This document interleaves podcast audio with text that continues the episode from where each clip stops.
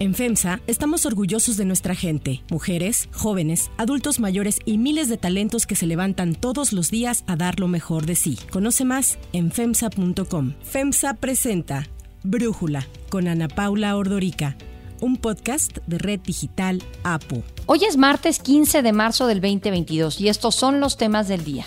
El secretario de Seguridad Nacional de Estados Unidos, Alejandro Mayorkas, se reunió ayer con el presidente Andrés Manuel López Obrador. Tropas rusas lanzan ataque contra base militar de Yavoriv en Ucrania, cerca de la frontera con Polonia, lo que alerta de un nuevo frente en la guerra si se involucra a países miembros de la OTAN. Pero antes vamos con el tema de profundidad.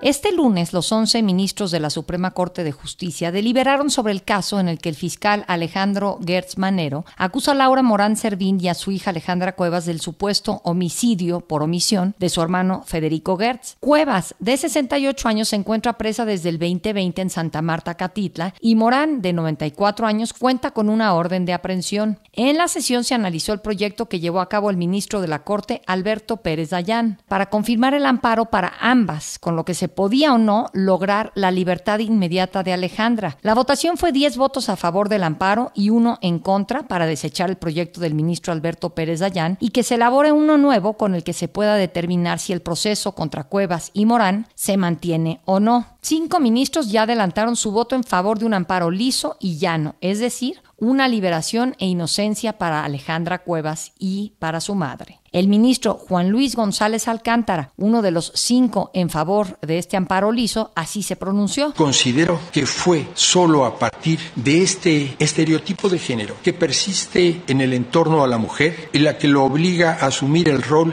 idealizado de cuidadora. Recordemos que una conducta afectuosa de auxilio o una conducta solidaria no conlleva la generación de una obligación legal y menos la calidad de garante accesoria si no existe existe la voluntad expresa de adquirir esa calidad. Los otros cuatro ministros que votaron en el mismo sentido son Luis María Aguilar, Norma Piña, Margarita Ríos Farjat y Javier Laines. Para Brújula, Leticia Bonifaz, abogada, experta en temas de derechos humanos e igualdad de género, explica esta resolución de la Suprema Corte. El proyecto venía en el sentido de otorgar un amparo para efectos, que significa que el órgano que dictó la resolución que tiene a la señora en prisión debería modificarlo en los términos que la Corte definiera. Sin embargo, este proyecto no tuvo la aprobación del resto de los ministros, porque varios de ellos consideraron que se debería otorgar no un amparo para efectos, sino un amparo liso y llano, y se debería en consecuencia poner en inmediata libertad a la señora Cuevas. La resolución de fondo no se tomó hoy, sino que el asunto se va a retornar a otro ministro o ministra para que en breve término presente un nuevo proyecto que resuelva el fondo. Al caso se le puso especial atención la semana pasada cuando se filtró un audio en donde se escucha una conversación entre Gertz Manero y Juan Ramos, fiscal de control de competencia sobre la situación jurídica de Alejandra Cuevas. En este audio se entiende que el fiscal obtuvo acceso al proyecto de sentencia de Pérez Dayán con el fin de que Cuevas continúe presa a pesar de que dos jueces consideraron que no debería proceder la acusación contra ella por existir irregularidades y falta de pruebas. Este hecho muestra que hay una inequidad procesal, pues el mismo fiscal aceptó que Pérez Dayán fue el que le mandó copia del proyecto confidencial, acción que el ministro niega. Además, en la conversación, Gertz asegura que tiene a unos ministros en la bolsa, lo que generó una fuerte crisis en la Corte que obligó a que saliera a defender su autonomía mediante un comunicado. Federico Gertz murió en 2015 como consecuencia, según la autopsia, de deterioro de su salud. Sin embargo, desde ese momento el fiscal culpó de su muerte a la pareja sentimental de su hermano, a Laura Morán, y a sus hijas, a Alejandra y Laura Cuevas. Laura Cuevas es la suegra de Alfredo del Mazo, gobernador del Estado de México, y entonces ya no fue incluida en la demanda que tiene a su hermana Alejandra en prisión. Alejandra Cuevas se encuentra encarcelada por omisión de cuidados a Federico Gertz Ella y su madre fueron inculpadas de no darle la atención médica adecuada. La acusación no procedió en 2015 y fue en el 2020, ya con el cambio de la presidencia y el nombramiento de Alejandro Gertz Manero como fiscal general de la República, que el caso se retomó. En octubre del 2020, Alejandra Cuevas fue metida a prisión preventiva y a su madre se le dictó una orden de aprehensión. En el 2021, la juez quinto de Distrito de Amparo en materia penal de la Ciudad de México le otorgó el amparo para que no procediera ninguna orden de aprehensión hacia las acusadas. Pero, a pesar de esta resolución, Gertz y la Fiscalía General de la República anularon el amparo. Fue ahí cuando Gertz pidió que el caso fuera llevado por la Suprema Corte. Los familiares de las acusadas han reclamado la ilegalidad de la situación jurídica de ambas, denunciando violación a sus derechos humanos. Después de la votación de ayer, esto nos dijo Alonso Castillo, hijo de Alejandra Cuevas, para Brújula. No era el resultado que nosotros obviamente queríamos. Nosotros con cada ministro y ministra les pedimos que consideraran dar un amparo liso y llano a mi mamá, que como sabes cumple 514 días ilegalmente encarcelada en Santa Marta, Catitla. Tuvimos cinco votos a favor. Nos faltó un voto para que ahorita, en lugar de estar yendo a un foro, pudiéramos estar yendo a Santa Marta. Pero eso aparte, la otra opción era que confirmaran el proyecto de Pérez Dayán y nos mandaran a la cuarta sala y ahí sí hubiera sido pues sepultar a mi mamá porque en esa sala y, y en otras instancias inferiores hemos visto el poder absoluto que tiene el fiscal general de la República para amedrentar a quien quiera y lograr la comisión de todo tipo de delitos que ha cometido hasta la fecha. Entonces ahora toca esperar para ver a, a quién le van a dar el nuevo proyecto, quién va a ser el ministro ponente y ver en cuánto tiempo se resuelve. Pero nosotros vamos a estar insistiendo que se haga a la brevedad posible, que se haga con la celeridad que se merece un asunto en donde estamos hablando de los derechos humanos, porque mi madre tiene casi 70 años, mi abuela 95, y no es la libertad que esté en juego nada más, sino su vida también. La resolución de ayer es un progreso, o así se ve pues, para el caso en favor de Alejandra Cuevas, pues en el nuevo proyecto que puede tomar varios días o semanas en elaborarse, no solo se emitirá un amparo, sino se le calificará de culpable o inocente ya de forma definitiva. El análisis. Para profundizar más en el tema, le agradezco a Juan Jesús Garza Onofre, profesor investigador del Instituto de Investigaciones Jurídicas de la UNAM, platicar con nosotros. Tito, a ver, ¿qué opinas de la votación de ayer, cuando Saldívar dice, no estoy en favor de que se le dictamine una libertad inmediata, pero sí de elaborar un nuevo proyecto? Eso me llamó la atención. ¿Tú qué opinas? Lo que vimos el día de ayer en la Suprema Corte creo que es una decisión que si bien puede tener una lectura que es un avance en el caso que eventualmente las involucradas tendrían que estar en libertad, lo que vimos ayer también te habla de cómo la justicia al final del día puede atarse de algún formalismo, de alguna cuestión técnica, para que al final del día Alejandra Cuevas siga estando en la cárcel. Si bien faltó solamente un voto, hay que recordar que se necesita mayoría simple, es decir, de los 11 ministros y ministras de la Corte,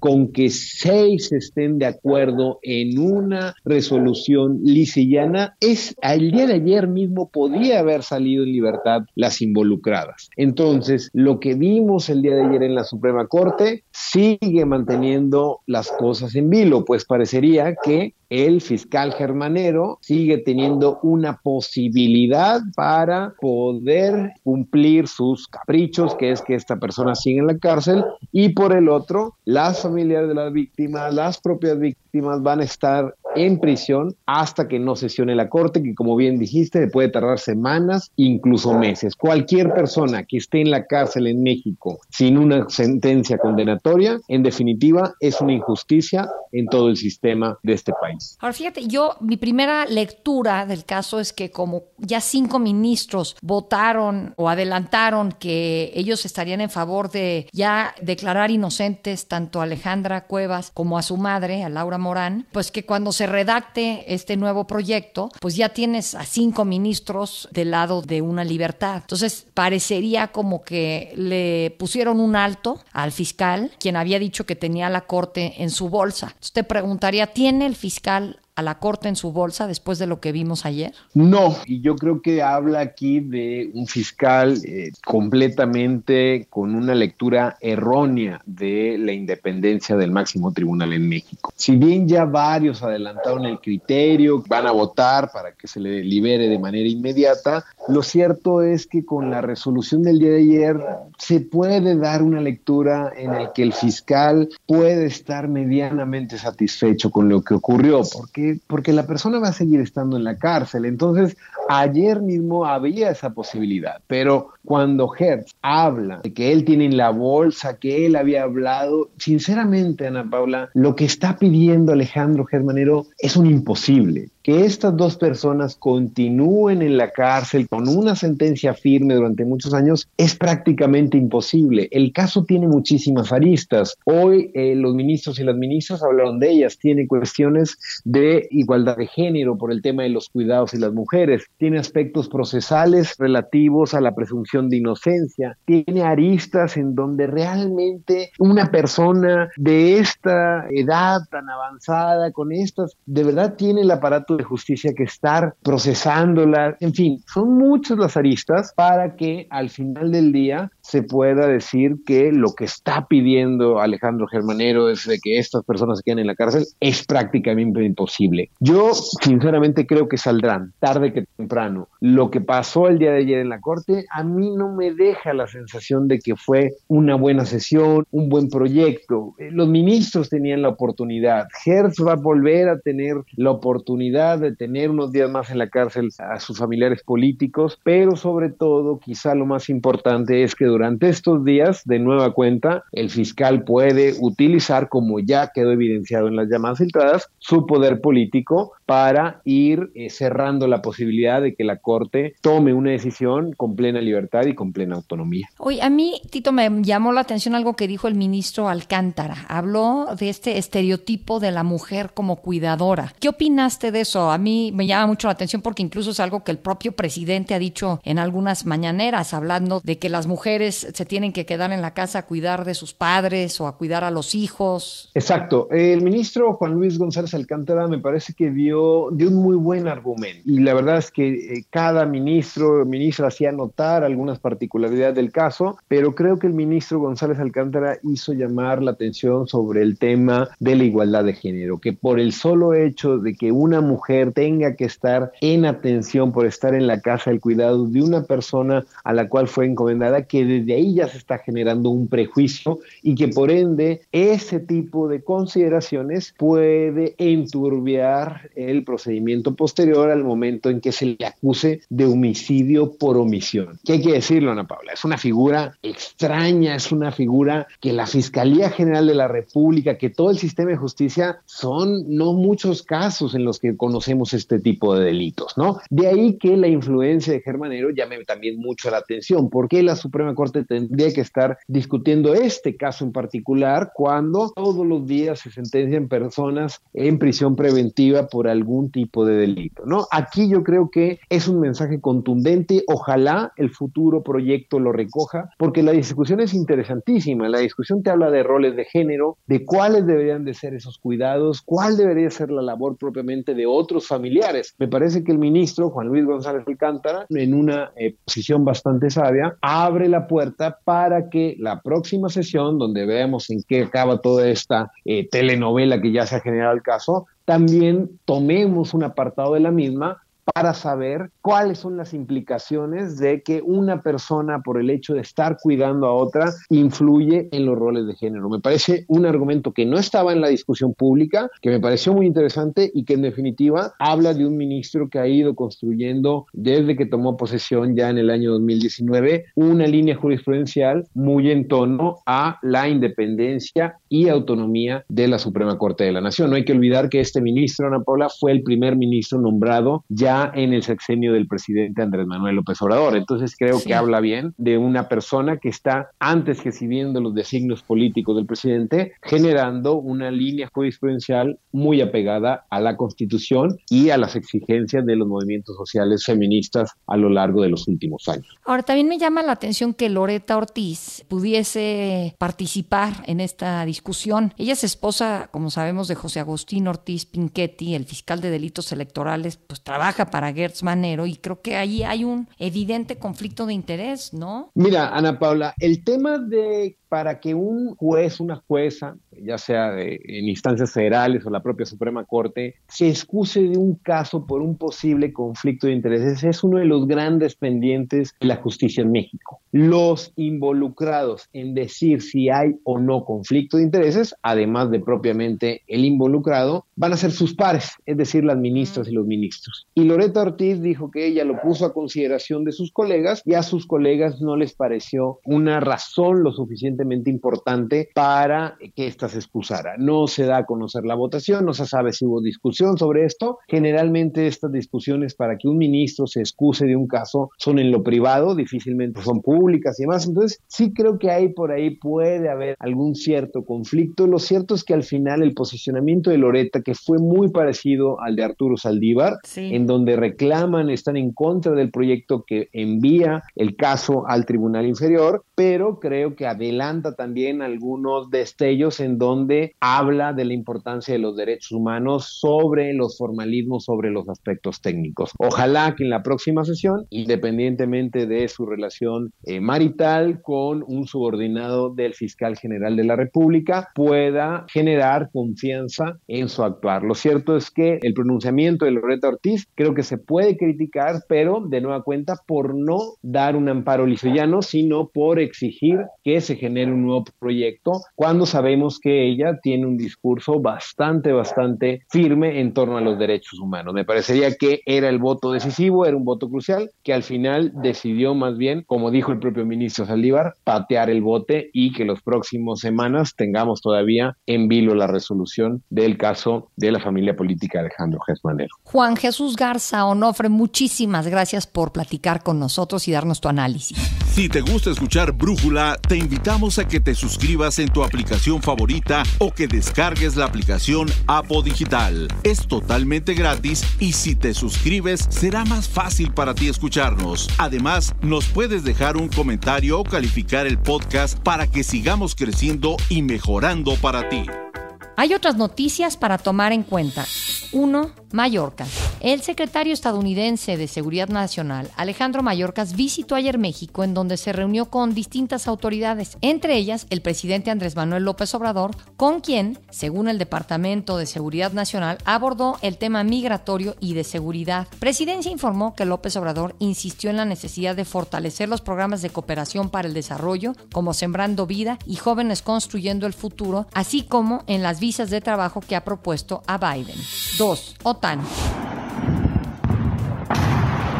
La guerra en Ucrania sigue con ataques a varias ciudades, algunas muy cerca de la zona fronteriza con Polonia, país miembro de la Unión Europea y de la OTAN, lo que podría llevar la guerra a otro nivel por el artículo 5 del tratado que dicta que un ataque a un integrante de la OTAN es un ataque contra todos. Las tropas rusas bombardearon la base militar de Yavoriv, cerca de la frontera con Polonia. Los misiles, que dejaron 35 muertos y 134 heridos, fueron lanzados desde aviones que volaban en el espacio aéreo ruso. Con esto, el ataque en Yavoriv abriría un nuevo frente en la guerra entre Rusia y Ucrania. Apenas el viernes pasado, el presidente Joe Biden aseguró que Estados Unidos defendería el territorio de la OTAN, incluso si eso significaba una tercera guerra mundial. That we will defend every inch of NATO territory, every single inch. Además, la administración Biden advirtió a China no ayudar a Moscú, esto después de que trascendiera que Rusia habría pedido ayuda militar y económica a Pekín. El Kremlin niega esta petición y el Ministerio de Asuntos Exteriores de China calificó los dichos como desinformación. El presidente de Ucrania, Volodymyr Zelensky, se dirige hoy al Parlamento de Canadá y mañana lo hará ante el de Estados Unidos, ambos de forma virtual, para solicitar ayuda y respaldo de estos países. Pero como si este conflicto no estuviera ocurriendo, diputados de la 4T, principalmente del Partido del Trabajo, anunciaron ayer la instalación del Grupo de Amistad México-Rusia. Con esto, el gobierno federal no solo estaría rechazando imponer sanciones a Moscú, sino que estaría defendiendo las relaciones con el gobierno de Vladimir Putin. Ante la polémica que generó esta noticia en una reunión de la Jucopo, los líderes parlamentarios del PRI y Morena indicaron que por prudencia a lo que sucede en Europa, la instalación del grupo se posponía hasta que el conflicto se resuelva. Yo soy Ana Paula Ordorica, Brújula lo produce Batseba Feitelson. En la redacción, Airam Narváez. En la coordinación y redacción, Christopher Chimal. Y en la edición, Omar Lozano. Los esperamos mañana con información más importante del día. Oxo, Farmacias ISA, Cruz Verde, Oxo Gas, Coca-Cola FEMSA, Invera, Torrey y PTM son algunas de las muchas empresas que crean más de 245 mil empleos tan solo en México y generan valor como parte de FEMSA. FEMSA presentó Brújula con Ana Paula Ordorica, un podcast de Red Digital APO.